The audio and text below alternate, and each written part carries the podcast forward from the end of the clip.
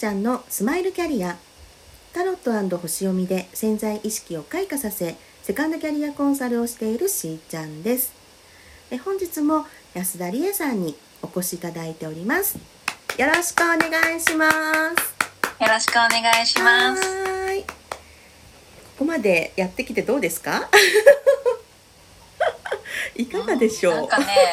あのお話ししてみて、はい、久々に自分の棚卸しができてるなっていう感覚がすごくあります。えー、じゃあなんか良かったですね？なんて。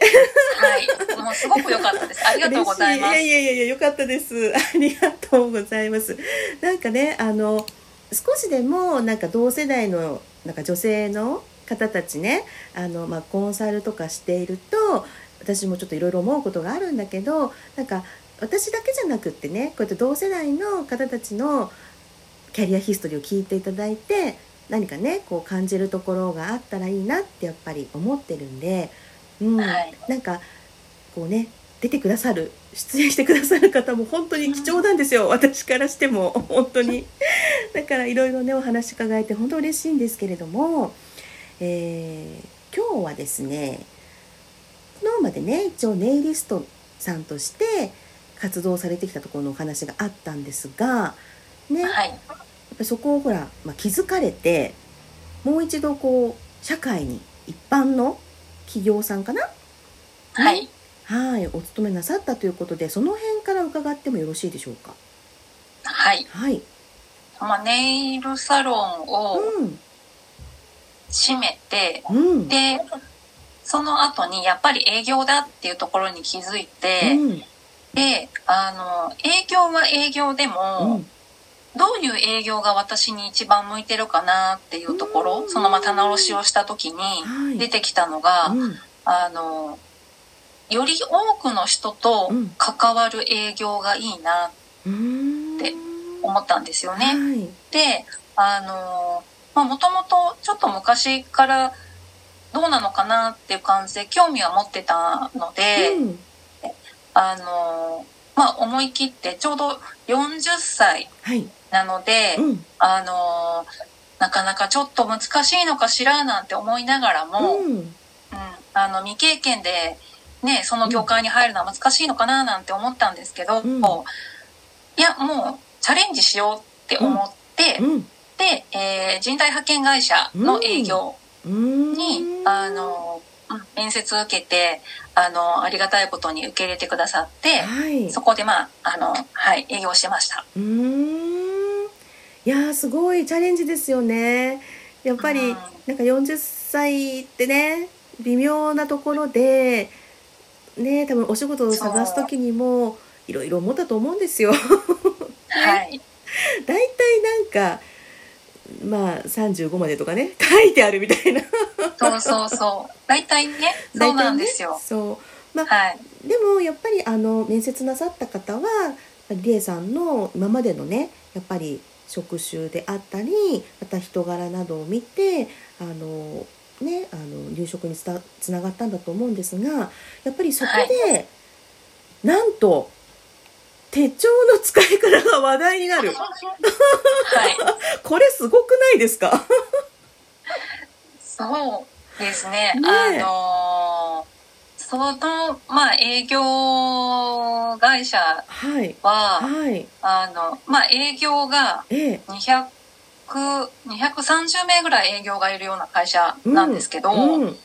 そこで、うん、あの、私、まあ、入社中途で入社して、うん、えっ、ー、と半年ぐらいかな、うん、で、全国3位になったんですよ。おーすごい。でその3位になった時に、何をしてその要はこう人材派遣の会社って未経験なのに、えー、それでいて半年で3位って何をしたんだと。どういう営業方法を使ったんだ、うん、っていう話になって、うん、で、まあ、どういう方法って言われても私ただ手帳に書いただけですけど みたいな。うん、まあ、リエさんにしたら普通のことだからね。そうそう私にしたらね手帳書くの普通のことだから、はい、ただ手帳に書いただけなんですけど、はい、みたいなことで言ったら、はい、いやその多分あの安田が普通に書いたって言ってる手帳普通じゃないと思うよ、ちょっと見せてよって上司に言われて、でそのなんか見せた時に、うん、あのちょっとこれみんなに教えてっていう話になって、えー、うん、そう。なんだ。それでもうみんな営業成績上がっちゃうみたいな。そうみみんななんかあのぐんと底上げしちゃってねそう。なんかその時にあ私が普通だと思ってずっとやってた手帳の書き方って、はい、普通じゃないのね。っていうことにそこで初めて気づきました。そうなんですよ。なんか多分あの、うん、私が昔誤って誤った使い方をしていたような手帳だったんじゃないですかね、うん、皆さんの存在ね。うんあのまあ仕事をだってこなそうと思って真面目だからってね。自分で言うのもなんだけど 几帳面にやればやるほど苦痛みたいなね。だったと思うんですね。だけどそれやっぱりリエさんにとってものすごい発見だしすっごい強みだよね、うん、そうですね。うん。なんか逆なんかねあそこなのっていう感じでした。ね。ええこれですか、うん、っていう、うん、そう衝撃でした。これね私本当あの頼まれてもいないのに私勝手に星読みをしたんですけど。あそうなんですね。嬉しいです。ええあのねもうリエさんって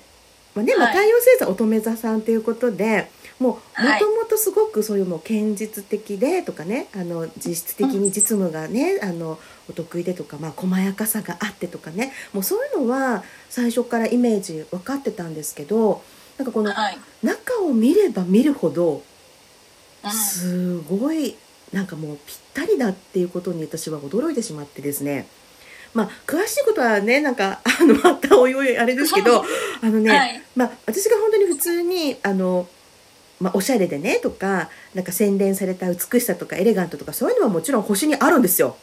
そういうのあるんですけど、あるんです、ね、あるんです、あるんです。だから、あるんですね。あるの。だからね、華やかさがあるし、そのもう芸能界とかも全然わかるんですよ、これ。そうなの。そうなんですね、うん、もうオリジナリティで自己表現していかないとねっていうもう星なのよ。だから、それはもう、そりゃそうだよねってこの美しさもあって自己表現できるところって言ったらやっぱりそうなるだろうなって思いますしだけど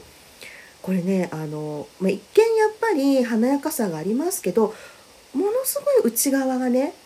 めっちゃ熱いんですよ。うん、深い愛みたいな。はい。これもまあ多分そうなるにはちょちょっとね多分あの、まあ、子供の頃とか多分その芸能界とかともつながりがあるのかなとかねお聞きしてて思ったけどあの、まあ、感情を抑えなくちゃいけないとかね、